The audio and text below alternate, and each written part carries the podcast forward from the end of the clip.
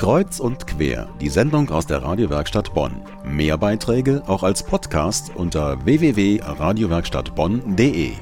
Man sagt heute nicht einen guten Rutsch, aber Neujahrswünsche sind schon angebracht unter evangelischen und katholischen Christen, denn heute beginnt das neue Kirchenjahr, immer am ersten Advent.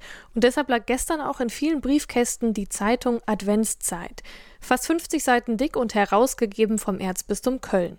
Dominik Schwaderlapp, der Generalvikar, also der Chef der Verwaltung des Erzbistums. Ich glaube, wir leben jetzt in der Kommunikationszeit. Also Kommunikation ist das A und O und wir müssen nach neuen Wegen suchen, wie wir mit den katholischen Christen im Erzbistum kommunizieren können, wie wir mit ihnen in Verbindung treten können. Es gibt es verschiedene Wege und ein solcher Weg, den wir beschreiten, ist eben der Versuch einer solchen Adventszeit, also einer solchen Zeitung, die an alle Haushalte geschickt wird. Also an fast eineinhalb Millionen Haushalte geht ein Exemplar der Adventszeit.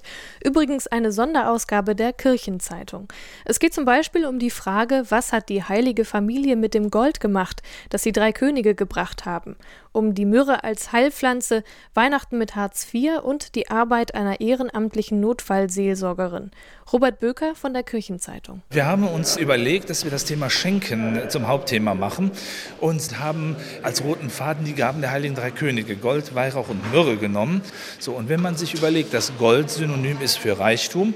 Weihrauch ist ein Synonym für Liturgie, Glaube, Gottesdienst und Myrrhe im weitesten Sinne für Wohlbefinden, Wellness und so weiter. So haben wir versucht, um diese Hauptthemen herum andere Themen zu gruppieren, indem wir auch Engagement von ehrenamtlichen Leuten in der Diözese herausgestellt haben. Das war uns sehr wichtig, dass wir Frauen zu Wort haben kommen lassen, die sich in besonderer Weise äh, engagieren und ein Beispiel geben für andere Menschen auch Ansporn zu sein. Und gemeinsam mit den Lesern Lesern soll die größte Krippe im Erzbistum entstehen. Nur Maria, Josef und das Jesuskind sind schon vorhanden, alles andere kann gebastelt werden. Aber bitte mit ökologischen Materialien und die Figuren höchstens einen Meter hoch.